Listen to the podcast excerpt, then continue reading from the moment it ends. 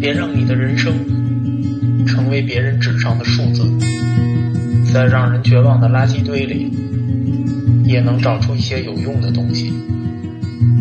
面对是非的两端，我们还可以选择中间。我给不了你真相，但我能带你一起浑水摸鱼。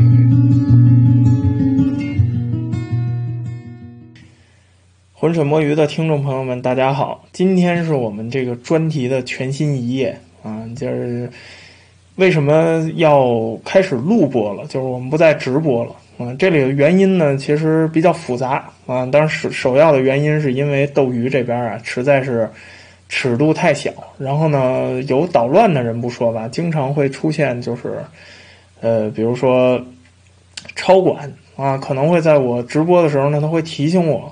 嗯，这一期的这个尺度啊，有点过大了什么的，这样的话会特别的分我的神。如果你仔细听了的话，你会发现，其实有的时候就是经常会在呃直播的时候，然后会我我我可能会有稍稍的走神儿啊，会有稍稍的停顿呐。其实这就是因为我收到了斗鱼这边的提醒。还有就是斗鱼这边呢，虽然现在呃捣乱的人比较少了，但是仍然还是有。这样其实很影响大家的这个收听啊，然后当然还有一些原因，就是因为我这个嗓子呀最近老出问题，所以呢录播的话呢，这个中间我有的时候可以中断一下，嗯，这样比较好一些，因为直播的话一下就是一个多小时，我有点受不了。然后我们还是按照原来直播的这个风格吧，我们争取中间不怎么中断。啊，就直接还是按照原来的这个节奏，然后给大家播。那么还是老规矩，不管你在哪个平台听我们的回播，希望你多留言、多点赞啊。当然，这个专题呢虽然录播了，但是你仍然可以在 YouTube 上看见这一期专题的回播，你仍然可以在喜马拉雅上、在浑水摸鱼上听到这一期的录音。好，我们废话不多说了，我们上一期《法国大革命》已经离现在可能快有一个月的时间了啊，都都没有播了。所以我们就接着这个旺代叛乱。旺代这个地方啊，就是它会发生叛乱呢。其实主要原因有两个。第一个是这个地方啊，非常的传统，就是它是教会的传统地区。这地方很少跟教会有什么矛盾。这地方呢，这个旺代这个地方，你打开地图看一看，旺代地区在这个波尔多附近啊，它在法国的这个。呃，南部啊，这是大西洋海岸啊。法国这个地方有一个特点，就是说越靠海岸这个地方啊，民风越彪悍啊；越靠内陆这个地方呢，民风越柔和。所以这个地方就是在海岸边上，哎，这个地方就是传统的保守主义的这个地区，大部分人都住在小村庄啊、小农场啊。然后呢，这个地方也是都是牧场，都是林地。这个地方信仰啊，一直都比较虔诚。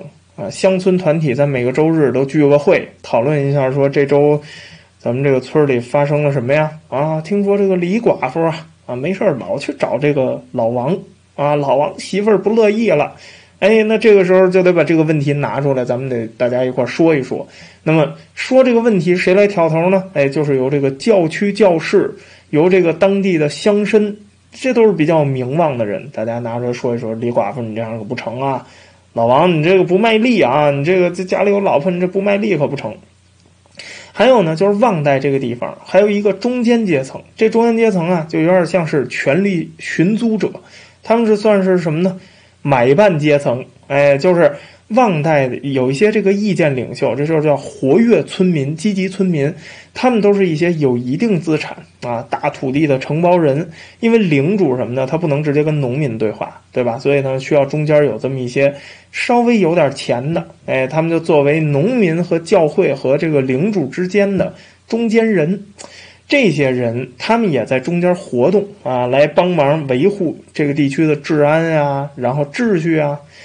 这些人，他们也对城市资产阶级不满意。为什么呀？因为城市资产阶级要求平等，对吧？你都平等了，还有买办阶级什么事儿啊？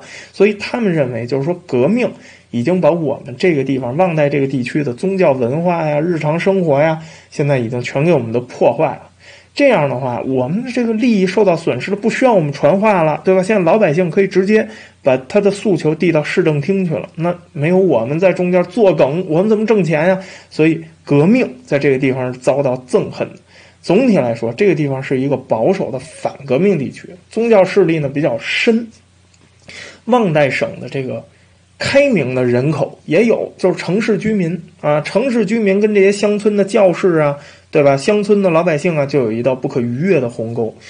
这个地方的教士也比较特殊。这个地方的教士，他们收入比较高，因为旺代地区是法国少有的几个十一税直接交给教士，而不是交给地教区的这个地方。这样一来，教士可以在中间干嘛？中饱私囊，对吧？他是代收，哎，我是代收部门，这就直接导致旺代这个地方教士的薪水要远远高于。法国其他地区教士的这个工资收入，这里面有很多的灰色收入。那既然收入这么的高，那你想一想，这些教士他们乐意于效忠宪宪法吗？他们肯定不乐意啊，对吧？我不想宣誓。这样的话，从教区外来的这个教士，他们就受到了羞辱，甚至受到这个人身攻击。革命之后啊，统治权现在落到了爱国者手中，对吧？落到了这个吉伦特派。当地的这个资产阶级，他们就干嘛呀？就开始推行新的教会改革吧，对吧？教会土地都征收，然后咱们国有化，然后就就拍卖。这样的话，大大影响了教会的收入。那你想想，这些城市资产阶级，他们主张的是什么呀？把教会的土地国有化。那么买教会土地，谁能买啊？农民能买吗？买不了，还是这些资产阶级买。所以他们把教会的土地就给买下来，然后变成了自己的这个财富。但是农民还是一样的，就是说。他买下这个土地之后，他还是出租给这个佃农，对吧？所以农民还是租地种。这样说起来，农民的生活其实没有什么改变。关键是你对教士不好也就算了，这个革命派的这个统治者们，吉伦特派啊，或者说是共和派啊，就是说他们对老百姓也不是特别好。为什么？因为他们搞了一个什么呀？就是这个你不是说废除特权吗？结果他们又搞了一个特权，就是一七九三年二月征兵的时候，豁免了地方议员的这些成员。这些人，那你想想，你一直说平等平等，对吧？你说这个人人大家都是公民了，现在就是什么呀？现在的事实就是参政议政没有这些公民的份儿，打仗啊，为国捐躯，哎，就找到他们了。所以这些人又事实上成为了什么新权贵？他们就成为了这个新的特权阶层。这个是压垮农民情绪的最后一个稻草。乡村群体啊。就是这么的简单朴实啊！他们生活这且枯燥，就是你对我好，我就支持你；你对我不好，我就不支持你，对吧？你骗我那不行。这些人在财富、在衣着、在效忠对象上，都跟这个当地农民完全不一样。这些人很快就被认为什么？你们亵渎上帝，对吧？因为你们让教士。都宣誓效忠宪法，不再效忠上帝了，那还叫教士吗？所以这些人都叫做亵渎上帝的共和派。他们大部分都是城市资产阶级啊，他们的成员，你看啊，工匠、店主啊，小手工业者，对吧？反叛者代表着什么呀？乡村社会。反叛者就这个说呀，我们这宗教得复兴啊，只有不宣誓的教士才是善良的教士，善良的教士才是我们生活的保障。而且，我们就明确的跟你说，我们恨上这个资产阶级了。最倒霉的就是当地的这个官员。终于在三月十一号，啊，一千五百人涌入到了一个小城，叫马什库勒。然后就把这个马什库勒就竟然给攻占下来了，然后他们在这儿站了六个星期，六个星期杀了一百六十个当地的这个群众啊，当然大部分都是官员，还有一些什么呀？还有一些是跟这些官员有关系的工匠啊、店主啊，还有这个给他们打工的人，这个。事情呢，就是说，在当时的这个法国媒体的报道上，一般都被夸大了，因为共和派嘛，媒体都在共和派手里嘛，所以这个为了凸显啊，我们受到的损失很严重，所以通常的报道的记录是八百个人，而且这个残忍程度也被扩大了。再往北一点啊，六千名敌视征兵的这个农民，三月十五号冲进瓦讷市附近有一个小镇，这小镇的名字叫拉罗什贝尔纳尔。一边冲一边喊“国王万岁，教会万岁”。然后呢，当地这个拉罗什贝尔纳尔有两百个武装市民，就是像是民兵似的。结果呢，他们这个面对你想六千个人过来打二百个人，所以很快他们就开始撤退、撤退再撤退。最后好不容易这个逃跑了，但是有二十个人被残忍的杀害。第二天，这帮人就冲进了这个这个拉罗什贝尔纳尔的这个地方政府啊，然后当时这个地区行政长官约瑟夫·索沃尔正在里头啊，正在着急呢。结果这个副手跟这个索沃尔就都被抓着了。抓着之后，这个索沃尔啊就想质问他们啊，脑掏出这个共和国荣誉勋章啊，说你你们还敢这个杀朝廷命官，反了！还没说完呢，叭，嘴里中了一枪啊，让你丫说，呃，结果说不出话来了。说不出话来，这个哥们儿还在那比划他那个勋章啊，满嘴喷血，然后满嘴还在那比划那个勋章，就意思就是啊，你们还敢打我吧？啊，要眼睛又被中了一枪，结果呢，这哥们儿就是命大，还没死。这个躺倒在地，手里仍然紧紧握着他那个勋章啊，代表公权力。于是愤怒的群众上去啊，你还敢跟我们这彰显你的公权力？直接砍掉了他几根手指，但是他的手掌仍然牢牢地握着这个勋章，怎么抢都抢不下来。后来呢，这个就把他给弄出去啊。这时候他还有一口气啊，把他这个搁在一个火刑架上，活活给烧死了。三个月之后。国民工会做出了一个决定啊，这个决定再进一步激怒了当地居民，就是什么呀？就是这个索沃尔啊，属于为国捐躯，为了表彰他啊，所以我们决定把这个镇啊改名为拉罗什索沃尔镇。你看看这多，这不是拱火吗？对吧？本来就是为什么？就是这个我们就是这这个烧死了代表公权力的索沃尔，结果你把这镇的名字还改成了索沃尔。当时发生大规模骚乱的这个消息传到国民工会的时候，其实国民工会的人特别的紧张，他们直接在一七九三年的三月十九号就通过了一个全面的法令，直接就定性啊，说这一次不是和平示威，这一次是暴动啊，是少数人这个利用了民众情绪啊，挑起了暴动，然后说这个地方是这个这所有这个这个参加暴动人都是亡命徒啊，我们应该予以剿灭。可是你也不想想。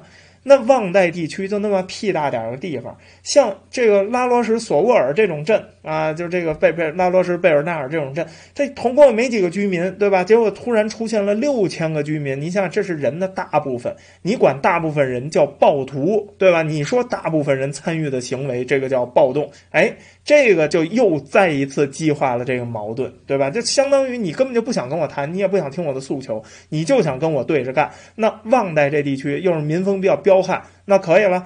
现在大家已经取得了第一步胜利，对吧？市政府都这么攻下来了，对吧？然后这个行政长官都让我们弄死了。所以叛乱者现在也走投无路了。如果我们现在跟你谈，你要把我们都给杀了，对吧？你说我们是暴动，所以他们的意志就更加坚决了。那干脆一不做二不休，他们就直接成立了什么呀？天主教和国王的军队啊！当然这是一帮乌合之众啊，但不过他们就是说，我们宣布成立这个军队了。然后呢，在上地勇这个地方，就是今天的莫莱翁啊，就建立了一个司令部，然后一发不可收拾。国民议会就生气呀，啊，说这帮这个散兵游勇怎么着？说你们是暴徒，你们还不服啊？你们还不乖乖就范啊？把你们的这个带头人都给交上来，然后让我们这个出出气。哎，你们还敢组织军队？所以这国民议会就派出镇压部队。结果他们没有想到的是，这地方这老百姓啊，虽然是乌合之众，但是他们这个军队的作战能力实在是太强了。国民议会派出了好几波这个镇压部队，结果一次又一次的被击败。三月五号，竟然出现了一个啊，这算是法国战争史，不是战争史上期，法国这个出现这种事儿也挺正常的。就是弗朗索瓦这个韦斯特曼啊带领的一个共和国正规军，一支正规军部队啊，七千人的部队，然后去旺代这地儿平乱，最后活着回来的只有三百个人。哎呦，这个事儿可是震惊了整个法国呀！不过也没有那么震惊啊，法国可能也挺习惯的。就是七千个正规军，结果被这个当地民兵组织，妈六千多民兵组织给剿灭，就是剩下三百人活着回来。所以，旺代叛乱本质上是一次什么呀？是乡村对革命带来混乱秩序的一个抵制，尤其他们不满的就是宗教秩序的改变。他们认为这就是富有城市居民，他们换了一个马甲来剥削我们。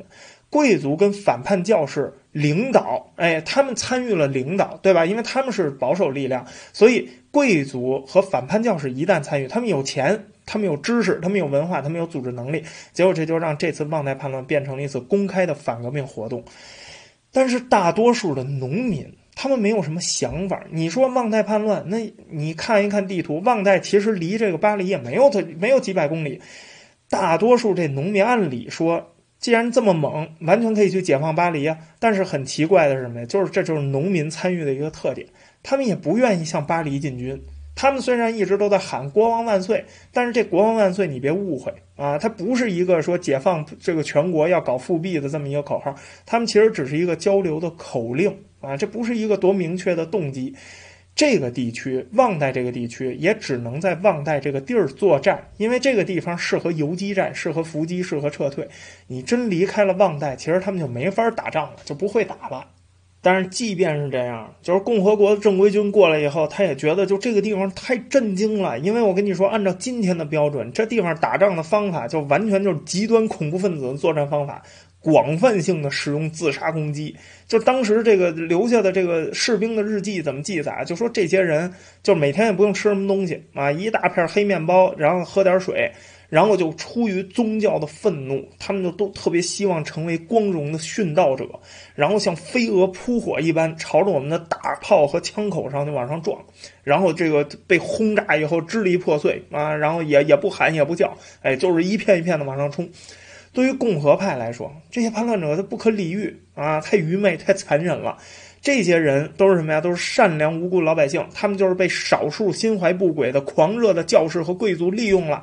但是你也不想一想，这狂热的教士和贵族怎么？他们平时原来也是特权阶层，对吧？这些老百姓也原来也受他们压榨，也不满意，他们也参加过法国大革命，怎么就这么几年的功夫，哎，他们就又拥护他们了？你也不想一想，这是少数这个心怀不轨的狂热教士和贵族能利用得了的事儿吗？按照这个《巴黎革命报》的报道，说什么？说这些人就是一心想要报复的小贵族、疯狂的教士、无情的管家、男仆、小职员、大量狂热农民组成的。他们这些人无恶不作，把犯罪视为一种美德啊！耶稣基督与圣母路易十七，就是路易皇太子啊，和他们的母亲，都是他们愚蠢、愚昧的战斗的理由。虽然旺代省。这地方，你看啊，他取得了很辉煌的成就，但是农民没有意愿扩大战事。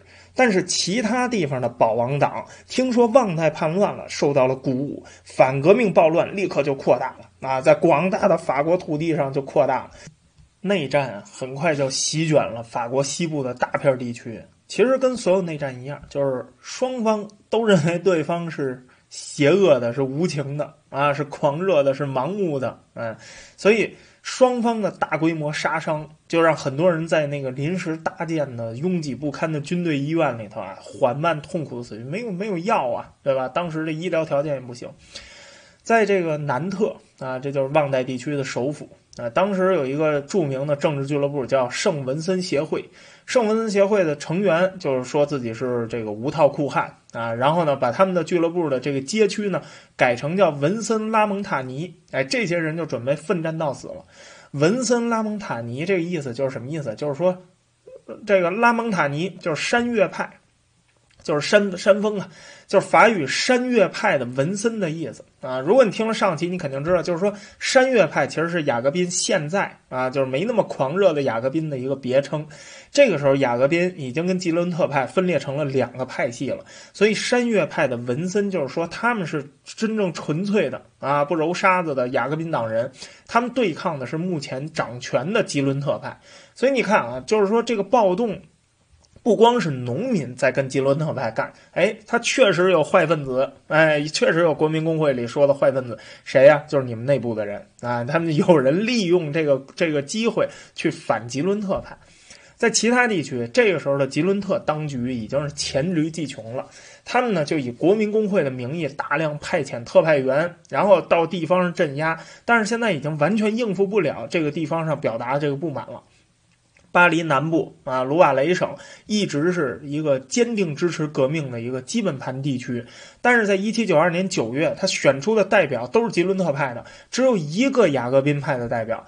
这次选举之后，一七九二年的十一月，省府奥尔良人民之友会就向国民工会公开呼吁啊，说巴黎，你认为你是另一个罗马，但其实你只是个巴黎公社，我们不是你的盟友，我们是你的兄弟，是和你平起平坐的。其实这话呢说的没有错，吉伦特派本来跟雅各宾派就是兄弟，就是因为一场战争分裂到现在。但是这个时候双方已经见血了，对吧？双方已经开始打了，人家就就确实有坏分子利用了老百姓，事情就已经这样了。只要见了血，那就肯定没什么可谈的，肯定就是悲剧收场。果然，一七九三年三月十五号，三名特派员，就是吉伦特派派下去的特派员，在奥尔良街头遭到羞辱。年轻人爬到他们马车上，朝他们吐口水。第二天，唯一的一名雅各宾代表，就是他们这地儿唯一一个雅各宾代表，就遭到了吉伦特派的报复。有人在大街上，你不是侮辱我们这特派员吗？有人在大街上也侮辱他啊，说你，你，你只有三厘米，哇，抱头痛哭啊！哎呀，侮辱我了。然后这个，但是很快啊，这两起事件就是双方侮辱对方的这个事件，就引起了这个两方群众的对峙，然后之后就产生了激烈的冲突。在两次激烈冲突之后，六十个人被捕，当中有九个人在七月十三号在巴黎革命法庭上直接被吉伦特派的这个法法庭给判处了死刑，然后这个行刑的时候还得让他们穿上代表叛逆的红色衬衫。这样的话，战争就让法国国内和国外的态度都开始走向极端了。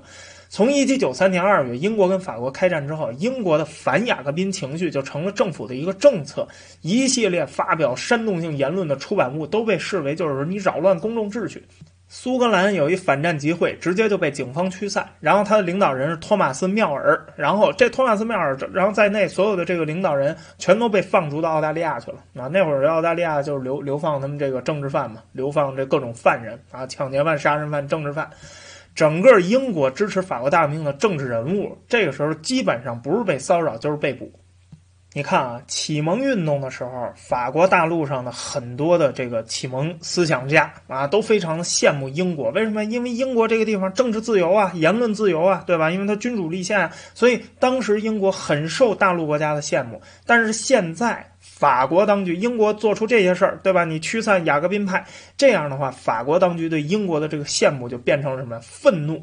法国的愤怒还有原因。在国家主义和民族主义这个洗礼下啊，法国这个时候已经成为了一个什么呀？广泛被认为不能分裂的国家。法国人似乎忘了一件事儿，其实就在一百年前，法国还是一个支离破碎的大小王国的王国的这个集合体。短短几年大革命，已经让革命派。和革命派受革命派啊鼓噪的这些群众完全不能接受一个事实，就是什么呀？就是国土被分裂。但是这个事儿就是双标，哎，很有意思。他们可以接受法国强夺莱茵兰、强夺阿维尼翁这样的地区，哎，并入法国，但是他们不能接受法国领土分裂，因为法国在他们眼里自古以来就是完整的一块。但实际上不是这样。所以在外国看来，法国和法国人已经成了什么呀？已经成了欧陆上的一个无赖。对吧？都只只许你吞并别人，不许别人这个动你，不断贪婪的褫夺别人的领土，然后还振振有词啊！这个地方都是法国人啊，他们自古以来就是法国的。最有意思的是，他们一直在强调我们不输出革命啊，我们法国是和平的。但是，那你说不输出革命，你开始跑着这个其他国家这个这个渗透，渗透完了以后，然后其他国家这个政府制止，然后你还这个愤怒啊？你说这是干涉这个言论自由？所以这就是什么？这就是利用了。言论自由本身去攻击这个自由政权，这就是为什么一夜之间整个欧陆上都在针对法国，连大洋彼岸的美国，你想想，美国独立战争受法国帮助那么的大，但结果到现在，大洋彼岸的美国都开始对法国有了反感，有了警惕了。而就是在这样的一种情绪下，法国人怀疑英国做了一件分裂法国的事儿，就是在巴黎方面看来啊。英国是一七九三年四月发生在这个地中海上有一个岛叫科西嘉啊，这科西嘉有一个反雅各宾派叛乱，法国政府认为英国是幕后主使。科西嘉岛，哎，一听这有人来劲了啊，来来情绪了啊，这我知道啊，这不是拿破仑他们家吗？对，就是他们家啊。科西嘉岛对于革命至关重要，为什么？因为这个地方有长期的共和传统。科西嘉岛啊，原来不是法国的啊，它是法国这个这个顺道拐走的国家之一。科西嘉岛原来属于热那亚共和国，一七六八年就协议卖给了法国。科西嘉后来是法国的大区，但是呢，它跟法国呀本土又不太一样。科西嘉算是一个一国两制地区，它有特殊的一个政治地位。哎，就是这个政治地位就是什么呀？就是法国承认科西嘉是一个。共和领导，就是那个时候，因为那个时候这个法国还是法王统治，但是科西嘉那个时候已经是什么呀？已经是一个小的共和国了。这个岛为什么要从热那亚？为什么热那亚会把它卖给法国？就是因为这个热那亚共和国当时这个一直在这儿实行暴政啊，所以这个科西嘉人民啊特别的反感，他就意图独立。结果被卖给法国之后，可以说是全国举国沸腾，大家都纷纷表示法国好，法国美，当法国人可真幸福啊！法国人尊重我们的自治权，尊重我们的共和传统。可是他们很快就发现啊，法国还不如热那亚呢啊！科西嘉这个岛上最有名望的家族是保利家族，保利家族从1735年就开始领导科西嘉人反抗热那亚。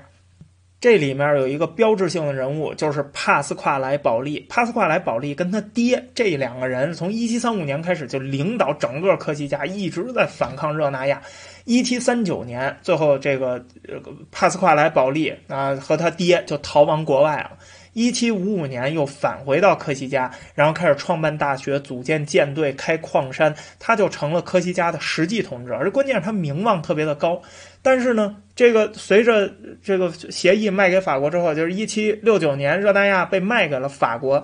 第二年，法国就翻脸了。法国第一件事是什么呀？法军登陆。这个是在协议里头没有的。原本是说什么呀？就是一国两制嘛，对吧？你们还是科西嘉，你们只不过是名义上效忠法王，就跟这个其他的这个这个神罗的这些联邦是一样的啊。你们效忠法王就行了。结果第二年法军就登陆了。法军一登陆，保利一看没有办法，他知道科西嘉被骗了，所以他就逃亡了英国。到了一七八九年，法国才允许保利回到科西嘉。为什么呀？因为这会儿法国大革命了，对吧？咱们都共和了啊！之前是说你们就是本来你们是个小共和国啊，后来这个你们没有法王在的时候，没有享受到共和国的待遇，没有享受到自治权。现在我们整个法国是大共和国了，所以你就回来吧。所以一七八九年，法国就允许他回到科西嘉。可是当他回到科西嘉之后，就发现王权是被推翻了，但是这个地方又开始闹什么呀？开始闹激进雅各宾主义啊，就是吉伦特派。一浪高过一浪，最要命的是，就是保利他们这个家族啊，他们是一个传统共和家族，因为他们家族本身就是这个热那亚家族，所以他们的传统是什么？就是他们也有独裁倾向，但是他们比较倾向于用经济来控制独裁，哎，来控制这个国家命脉，但是。这个法国现在什么呀？国民工会现在在搞国家主义，所以他就越来越担忧。哎，在保利家族离开科西嘉之后，其实法国还扶植了当地的另外一个势力，就是波拿巴家族。其实波拿巴家族跟保利家族根本就没法比，因为这个波拿巴家族是从1768年，就是科西嘉被卖给热呃被热那亚卖给法国之后，法王才因为这时候保利流亡了嘛，所以法王才成立波拿巴家族是贵族，他们家是个新贵。而到这个时候，他们家才刚是第一的，就是刚是第二代这个世袭贵族。这第二代就是谁啊？就是大名鼎鼎的这个拿破仑了。一七七七年的一月，拿破仑被送到法国奥顿的这个教会学校学法文。那之前他连法文都不会说。然后六月的时候，拿破仑进入这个布里安莱沙托学校啊，是个军校，他接受教育。到这个时候，他的法语说的其实都特别的差，他法语有非常重的意大利口音，其实是科西嘉口音。其实一直到拿破仑去世的时候，他写法语的信件的时候，他拼写仍然是错的。他的法语口音，那个时候，那你想想，这经常被学校同学戏弄啊。当时有一个考官对拿破仑的评价是什么呀？这个人数学挺好啊，历史和地理也不错，将来我看能做一个比较不错的水手吧，嗯。一七八四年，拿破仑以非常优异的成绩毕业了之后，然后被学校选送到巴黎军官学校，然后在那儿成为了一名职业打炮的军官。哎，他是一个炮兵，呃，不应该加儿化音啊，就炮兵军官。一七八五年，他爹死了，然后呢，这个时候他没有经济来源，因为他们家新贵啊，底子不够厚，所以这个一下就没有经济来源了。于是呢，他就。必须得在一年内学完两年的课程。一七八五年九月啊，这位天才通过了毕业考试，成为了一名少尉军官。拿破仑是第一个历史上第一个在巴黎军官学校获得学位的科西嘉人。因为毕竟这时候其实说是都是法国人，但实际上还是什么呀？还是这个视同外国人。然后在随部队驻防的各地期间啊。这他呢就这个读启蒙思想家的著作，哎，非常巧的是什么呀？他也读卢梭，不过这也没什么巧的，那会儿人人都读卢梭，他也读卢梭，卢梭对他的影响也非常的大。一七八九年，法国大革命爆发了，拿破仑就回到科西嘉，当时的科西嘉是三派势力。革命派、保皇派和独立派，就中间派。革命派就是雅各宾派啊，那个时候雅各宾派还没有分裂啊，没有分裂成山岳派跟吉伦特派，就是就是雅各宾派。拿破仑就支持革命啊，对吧？然后他呢就加入这个雅各宾派，然后在一个志愿军团里头取得了中校的这个地位。等到保利回到科西嘉之后，结果他发现科西嘉的这个社会啊已经分裂了，已经分裂成支持保利的阵营和支持波拿巴的阵营。但是保利家族他毕竟根基比较深啊。所以在多次政治对抗中，拿破仑家根本就不是个儿。于是呢，拿破仑只好就逃逃往这个法国本土。保利家族迅速控制了科西嘉的议会，然后就宣布波拿巴家族是什么呀？叛国者和敌人，永远受到诅咒和谴责。但这一个举动就得罪了吉伦特派。科西嘉又没有什么军事实力，于是呢，保利就只好向英国寻求军事保护。正是这件事情，让法国认为，让法国这个国民工会认为，这就是什么呀？英国参与颠覆啊国家政权的证据啊！这就是英国，你看这这为什么这个境外势力啊，对吧？这科西嘉请求英国帮助了，越来越严重的国家民族主义，也让法国啊，就是国内对外国人的这个态度。在一七九一年之后，就产生了戏剧性的转变。法国在旧制度下虽然是个王权社会，但是法国作为欧洲大陆的文化中心，其实它在这个外国人的这个问题上其实是非常开放的。旧制度的时候，外国人可以随意在法国自由居住，但是呢，外国人只是什么呀？跟本国公民有一个区别，就是财产继承权上它有一定的法律限制。一七八九年大革命之后，普遍的人权观念对外又开放了，这就导致什么呀？导致了政策真正的门户开放政策。可是，一七九二年开战了之后，因为这个跟这个普奥宣战了，对吧？结果态度立刻发生了转变。到了一七九三年，一七九二年到一一七九三年，就是吉伦特派当权的这一年。这个大量的国家主义、民族主义，然后排外主义这个洗礼，结果到了一七九三年愈演愈烈，政府直接就颁布了严格的法令，驱逐所有外国人，或者呢你留在这儿也可以，但是软禁在家里头。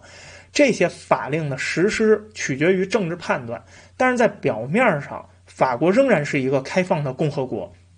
甚至一七九三年八月二十六号的法令里头，还专门承认一些著名外国人，比如说麦迪逊、华盛顿、潘恩啊，叫托马斯·潘恩，这这，比如说还还给他们什么呀？给他们荣誉法国公民的称号。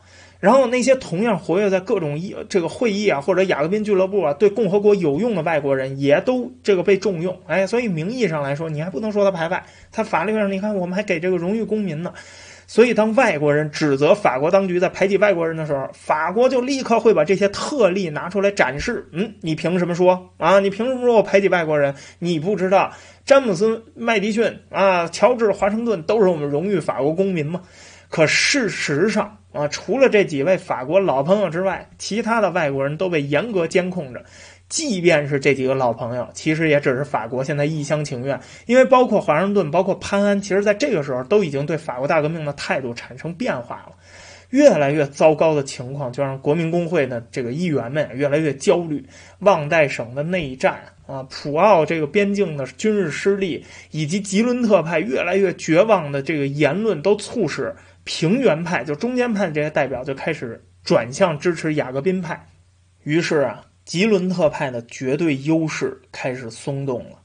一七九三年三月到五月，国民工会因为这时候大量的雅各宾代表开始掌权，他们就开始成立了一个救国委员会，然后把警察的权力交给了治安委员会。哎，这样的话就把什么呀？就把这个下边的政府给架空了。这两个委员会的委员都从国民工会的代表里头直接选举产生，然后通过特派员去监督军队去。你看，把军队也给架空了。国民工会颁布法令，宣布这些逃亡者在法律上已经死亡，同时提供公共救助，然后控制谷物啊、面包价格呀，对吧？国民工会这都是老手段啊，新上来的都得先缓和一下，对吧？这都老手段。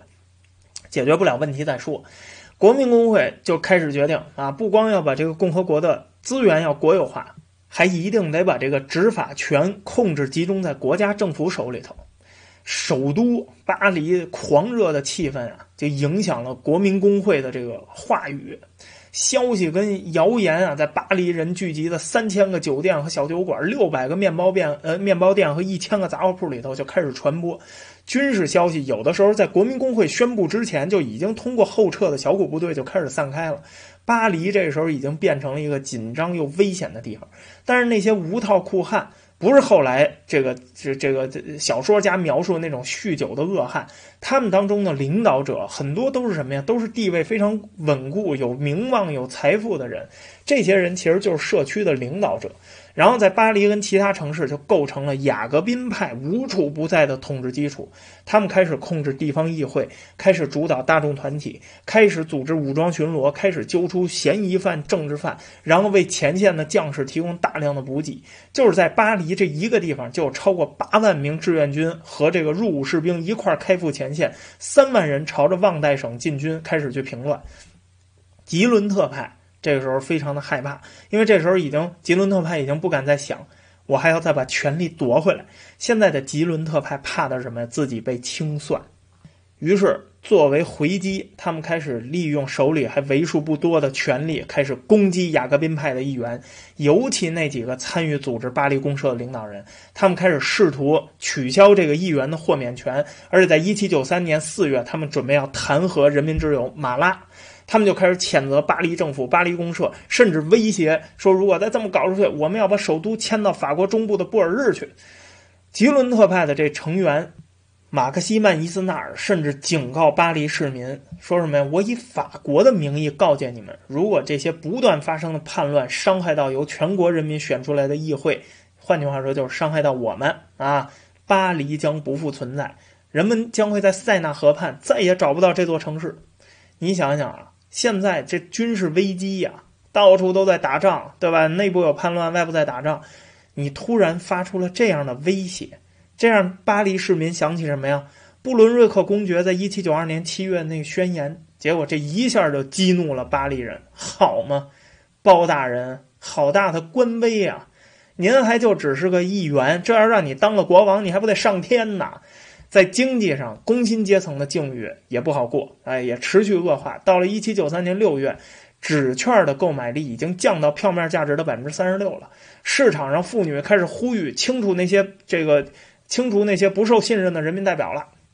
到了四月中的时候，巴黎四十八个地区有三十五个区列出了一份应该被驱逐的国民工会的吉伦特这个派的这个代表的名名单然后同意建立一个叫中央革命委员会，巴黎公社下令组建一支由两万名无套裤汉组成的，然后发放军饷的正规民兵部队。这支部队在五月末的时候包围了国民议会，胁迫代表们：你们必须同意驱逐吉伦特派这个成员。结果直接导致二十九名吉伦特派代表就被捕了。之后七十五名代表因为在一份抗议书上签名，然后也被逮捕了。代表们非常的清楚。之所以一下人民开始暴力清洗国民工会的原因，就是因为巴黎人对于人民这个主权原则的这个愤怒。但是这个时候，如果任由这种暴力清洗发展下去，那么绝对会破坏掉国民工会的团结。因为你别忘了啊，现在你抓吉伦特派，对吧？你现在说你把他们都抓起来，但是有很多的平原派，他们就是中间派、骑墙派，对吧？那他们过去同意过吉伦特派的人。那怎么办啊？但你也会清洗它呀，对吗？所以这会破坏国民工会的团结。国民工会如果分裂，那么外国势力就真的有机可乘了。现在国民工会就必须要应对国家从内部崩溃和被外敌入侵的这个风险。但这个时候，全国的清洗风潮已经形成了，吉伦特派的议员开始纷纷被暴力清洗，而吉伦特派的一些基本盘地区也开始了反清洗运动，双方开始僵持不下。这就俨然又形成了一股新的暴乱，这准备又要什么内战了？南部的大城市波尔多、里昂、马赛啊、诺曼底、卡昂，这叛乱非常的严重。很快，清洗的对象果然就如大家所料，扩大了。再提醒一次啊，雅各宾派跟吉伦特派。本来就是一派，温和一点的叫雅各宾，极端一点的叫吉伦特。但是对于愤怒的群众来说，这有什么差别呀？对吧？更何况大部分人民群众都分不清楚打架两边是谁。我们没文化的人就是这样级啦。尤其是在那些商业城市，清除他们选举出来的代表，啊，引爆了压抑已久的这个怒火呀！叛乱的直接目标就是当地的雅各宾派和激进分子，这就反映了当地的那个阶级分化。仇恨的矛头直接就指向巴黎，因为巴黎傲慢自治，以自我为中心，威胁社会。吉伦特派甚至想过什么分裂国家，干脆就是什么咱们划江而治啊，没没有江啊，咱们就咱们就按区域而治吧，分裂成两个法国得了。像里昂、马赛、波尔多这样主要的省级城市都是吉伦特派的这个基本盘大本营，但是南部图卢兹就不是，大多数南方城市在雅各宾派和吉伦特派之间就是选了一个，只有少数支持保王党。哎，这时候还有保王党啊，竟然好好久没有听到他们活动了，但他们还在。这个时候，如果不理所或者随便什么吉伦特派的头面人物出来公开呼吁分裂吧，那肯定就会引发一次全国范围内的旺代叛乱，就是大规模内战。一七九三年夏天，革命现在正面临着最大的危机，军事危机、社会危机、政治危机都交织在一块儿了。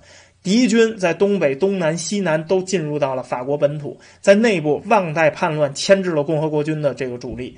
国际战争开始蔓延到加勒比海地区，英国和西班牙，这时候这个好啊，那法国乱了好啊，这时候就威胁要攻占这个圣多明戈，法国法属殖民地。这个时候就出现了，在法国大革命的时候，还有很多法国人都没有想象过的局面，就是你不关心政治，现在政治来关心你了。每一位法国人都面临。你要选对站，你要选边站，你必须得表示你到底忠于哪一方。每一个人都得做出选择了。从革命一开始，改造国家的革命热情和对这个阴谋的恐惧啊，就创造出了一种人人自危的政治气氛。有很多实实在在的阴谋，让这个爱国者们相信威胁是真正存在的。你看，国王的一期。这个九一年六月出逃，拉法耶特伯爵跟这个迪穆里埃在一七九二年和一七九三年的这个叛国脱逃，不能说叛国啊，这迪穆里埃是叛国了，这个拉法耶特算是脱逃，这就是诸多叛国事件的冰山一角。如果连这些人，你看王国王你信任不了，对吧？立宪君主你信任不了，这个军队你信任不了。然后连这个雅各宾派的将领你也信任不了，对吧？这拉法耶特跟迪姆里埃都参加过大革命啊，所以这些人通通的两边都信任不了，那谁还能被信任啊？到了军事危机又达到顶峰的1793年的中期，这时候反革命跟外国阴谋已经成了一个不可辩驳的事实了。他们是旧制度这个双头怪物的两张面孔，在外敌入侵和内战的这个背景下。大家要做出一个终极的选择：自由还是毁灭？哎，这就是一个问题了。这个问题很多人就很感兴趣了。就是说，在意识形态面前，到底一个普通人应该怎么去选择？哎呀，这好难啊，对吧？那他这个他怎么决定意识形态？他们要不要学习呀？你想多了。其实当时的法国人，就是在站在历史交叉口的法国人，他们并意识不到自己正在做这个选择。其实最终让他们选择做出选择的是什么呀？是物质因素。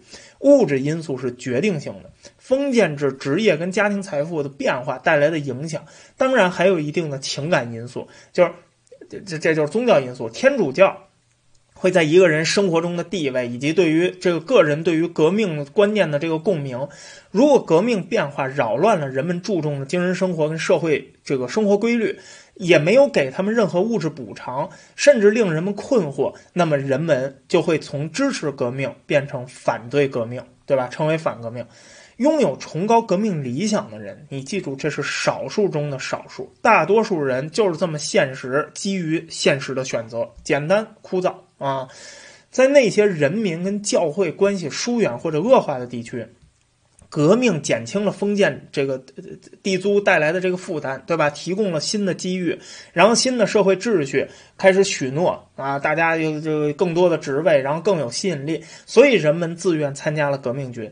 人民在一七九三年做出的抉择跟当时不一样，是个人和家庭地位和前景共同作用的结果。不过这些因素最终取决于个人的职业、所处的社会地位、所处的地区经济和定地理状况啊，预先决定了这些地区是欢迎还是拒绝革命。特殊的社会关系创造了忠诚和仇恨。对于革命的记忆，不管是积极的还是消极的，都深刻的印在家庭和地区之中。你别以为这个大革命过去了几百年就就没一百多年就没事了，这些记忆在后来一八四八年、一八五一年，就是第二共和国的这个政治动乱里头，会成为重要的决定因素。这些法国大革命时期的记忆，甚至一直到今天仍然影响着法国人的政治选择。没有哪个地方像法国西部那样，在旺代叛乱和被镇压的时候产生了这么大的人员伤亡，然后在社会和政治上留下了永久的伤痕。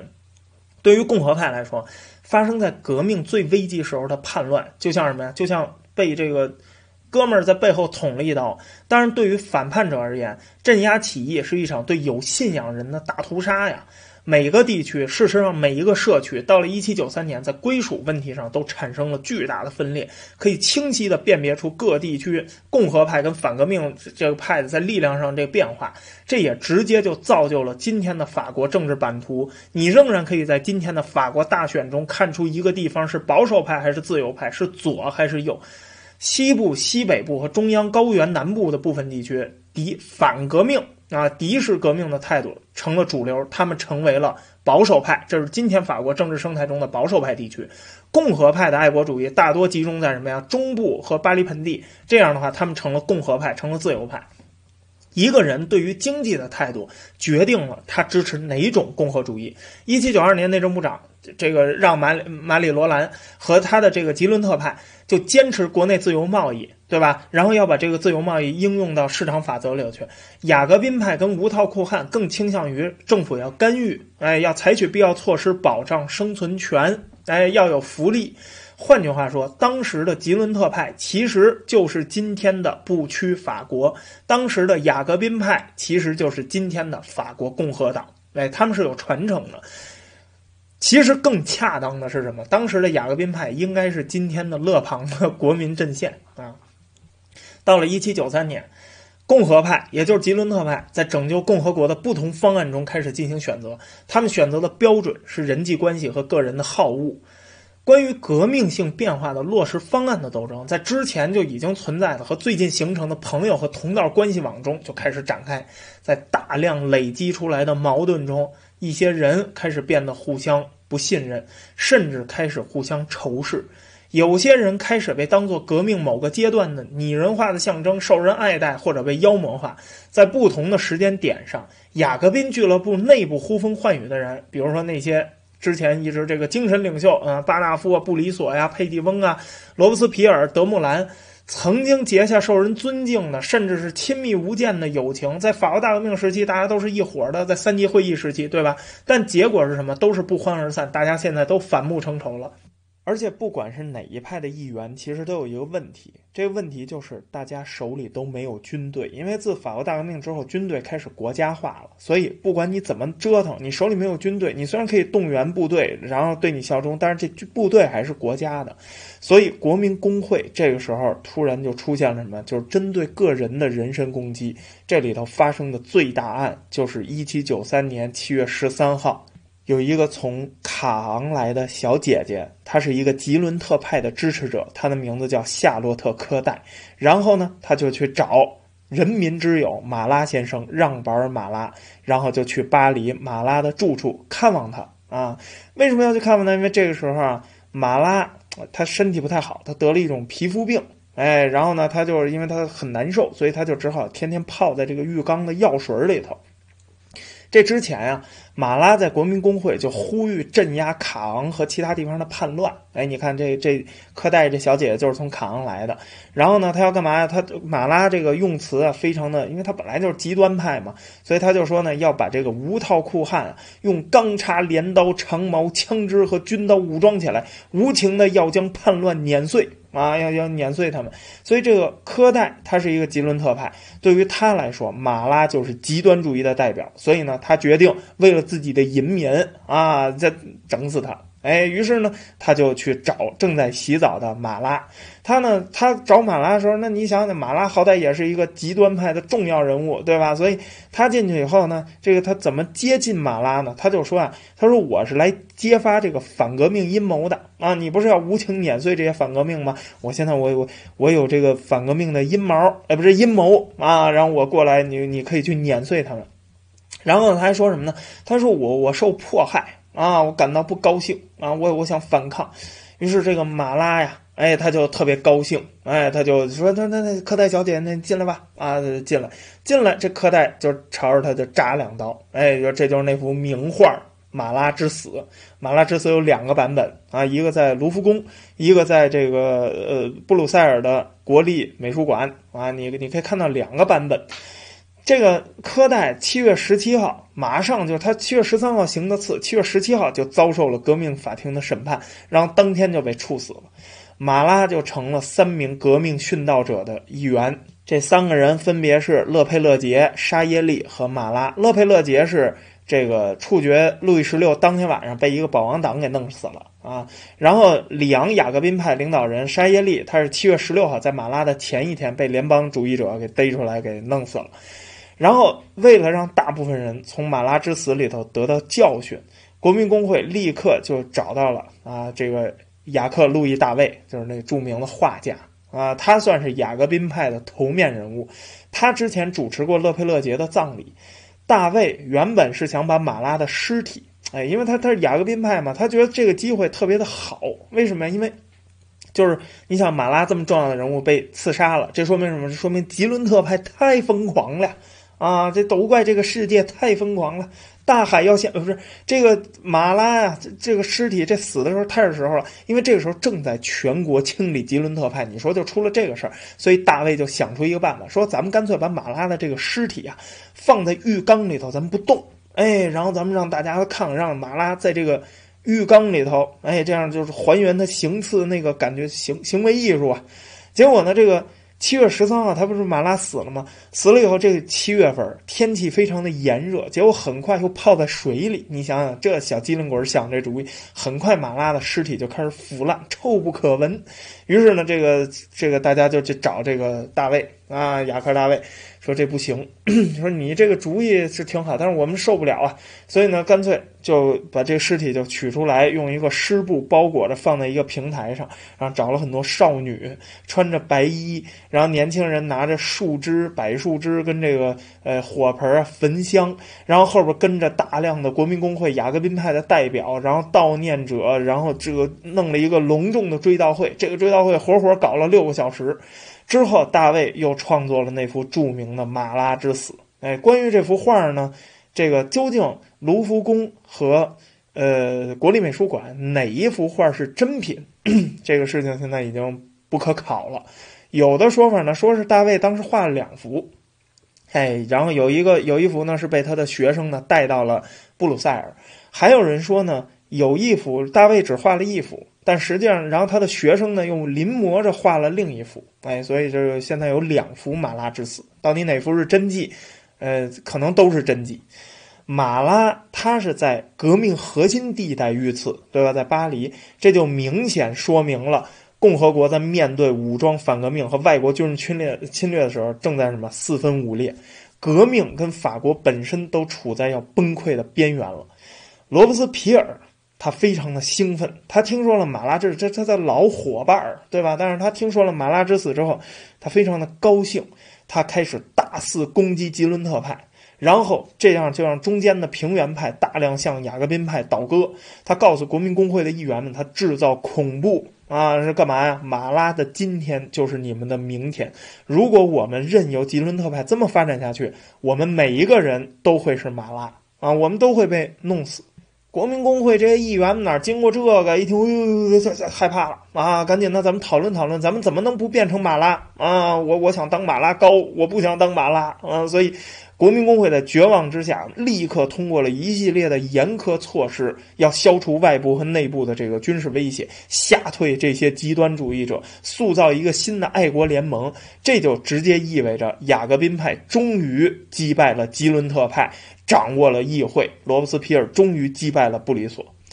这些措施就很更极端了啊！它包括成立什么监督委员会。啊，然后呢，授予执行委员会和特派员大范围的权利，可以进行预防性的监禁，这可就不好说了啊！我看你，我觉得你是极端犯，我先把你抓起来再说。哎，甚至可以什么呀？为了保障安全，可以限制公民自由的权利，哎，都赋予这个特派员。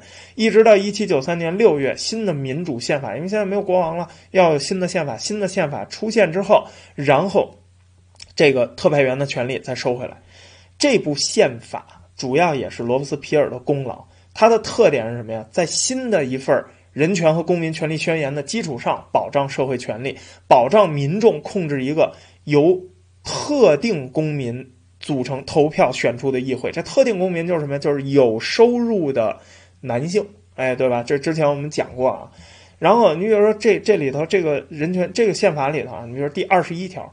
公共救济是一项神圣的职责，社会有义务向遭遇不幸的公民提供援助，给他们提供工作，向那些无法工作的人提供必要的生活所需。第二十二条，教育对于所有人都是必要的，社会必须运用所有的权利，进一步促进公众的理性，让所有的公民都接受教育。第三十五条，当政府侵犯人权的时候，反抗是人民最神圣、最不可侵犯的权利，也是最不可推卸的义务。对人民中的每一个群体亦是如此。这次议会的政党轮替又成了一次社会话题，就跟以往一样，街头巷尾都在流传着一个美好的预言：过去的一切，过去的外部的压力、内部的叛乱，都是什么呀？都是这帮共和分子、吉伦派、呃吉吉伦特派这个人士搞的。现在我们有了新的宪法，政党也轮替了，现在是雅各宾派啊上台了，那么我们所有的问题都会迎刃而解的。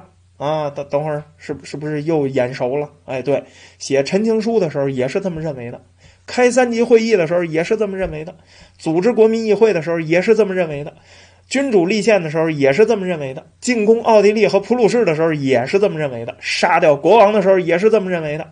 但是你认为没有用，因为事情还摆在那儿，最后倒了一圈，什么也没有解决。你看。现在把所有的锅都推到前任上，然后新的一轮循环就又开始了。八月十号，巴黎举办共和国的统一不可分割节。那这是一个节啊，叫统一不可，叫全称叫共和国的统一不可分割节。你就想想这时候的民族主义啊，已经到了国家主义、民族主义到什么地步了？接受宪法的公民投票结果，官方统计有一百八十万人赞成啊，一万一千六百人反对。在第一次庆祝推翻王权盛大庆典上公布，全国接近六百万有投票资格的男性里头，最终投赞成票的人接近了两百万，大概有三分之一的成年男性参与了投票，参与度是从一七九零年以来市政选举以来最高的。这个在内忧外患的时期，这已经是一个非常惊人的数字了。参与率从布列塔尼的大部分地区不到百分之十，到莱茵河沿岸和中央高原部分地区的百分之四十到百分之五十不等。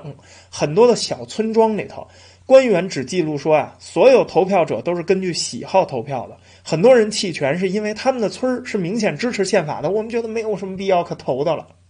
一七九三年七月，共和国跟大多数的欧洲国家都在作战。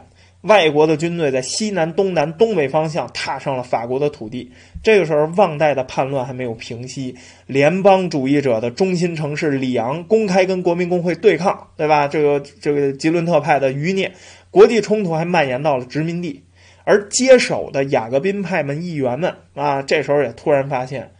这些事情到他们手里仍然没有解决，还是那个烂摊子，还是那个熟悉的味道，还是那个熟悉的法国，所以必须得持续动员国家资源，才能够应对军事挑战，对吧？你你也仗你也接着打呀，同时还得嘛平息叛乱，平这无情的镇压反对者，要用铁腕。雅各宾派通过威胁、武力，而且。最重要的是什么？要获得人民的支持。要获得人民支持怎么办？最简单的方法就是给人民好处，给他们钱，给他们福利，对吗？要满足人民的需要，也要满足整个国家战时需要。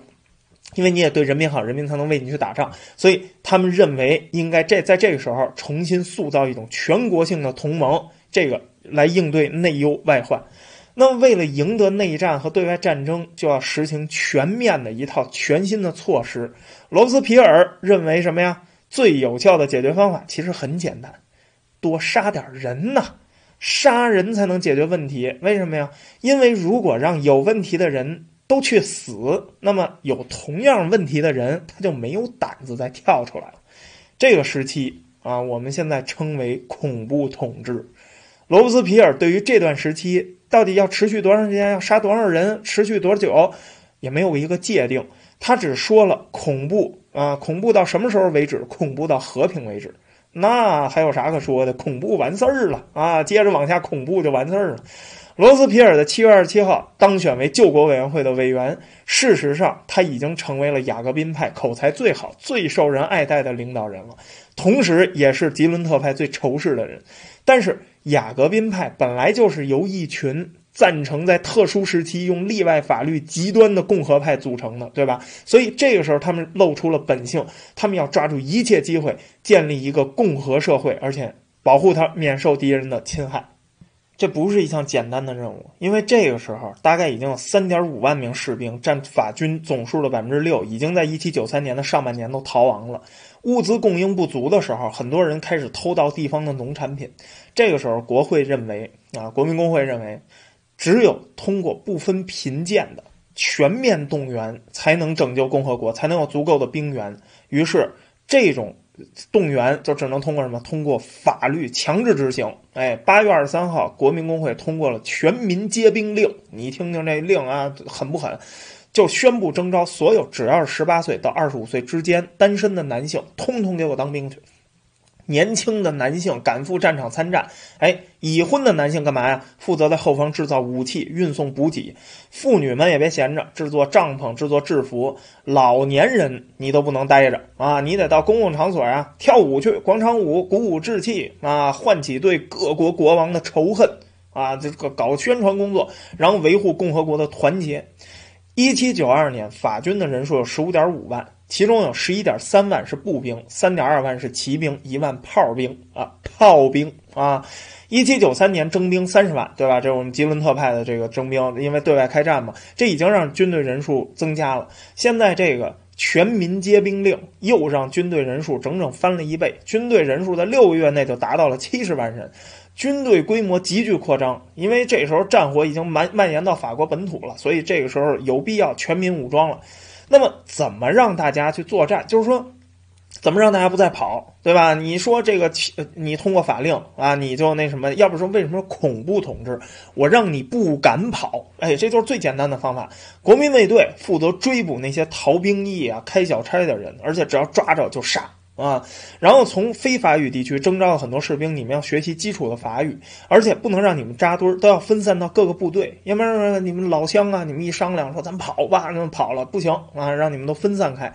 大规模的宣传文宣工作，就像《杜歇老贴报》这样，《杜歇老贴报》这是雅各宾派的这个御用报纸，这种报纸开始大规模的传播，然后国民工会的特派员到处去抓去找那些这个不愿意上战场、不愿意前进的军官、不愿意作战的士兵，全都给枪毙。军队里的新风气，哎，这不单单是强迫的结果，士兵们的家信。也经常会出现什么呀？就是说我要对祖国奉献，我要对革命奉献。为什么？这是干嘛呢？这是通过大量的文宣来强化士兵们意志，最后造成的结果。哎，每天你都看这个报纸啊，为为国捐躯啊。所以你看那个时候的这个报纸上的文宣都怎么写啊？我们参加的战争不是国王之间的战争，也不是国家之间的战争，这是一场专制和自由之间的战争。毫无疑问啊，我们将取得最后的胜利。一个公正自由的国家是无往不胜的。这句话今天看来相当的讽刺啊，经常被独裁政权拿来攻击民主政权。其实，但实际上，法国在当时根本也不代表什么公正自由。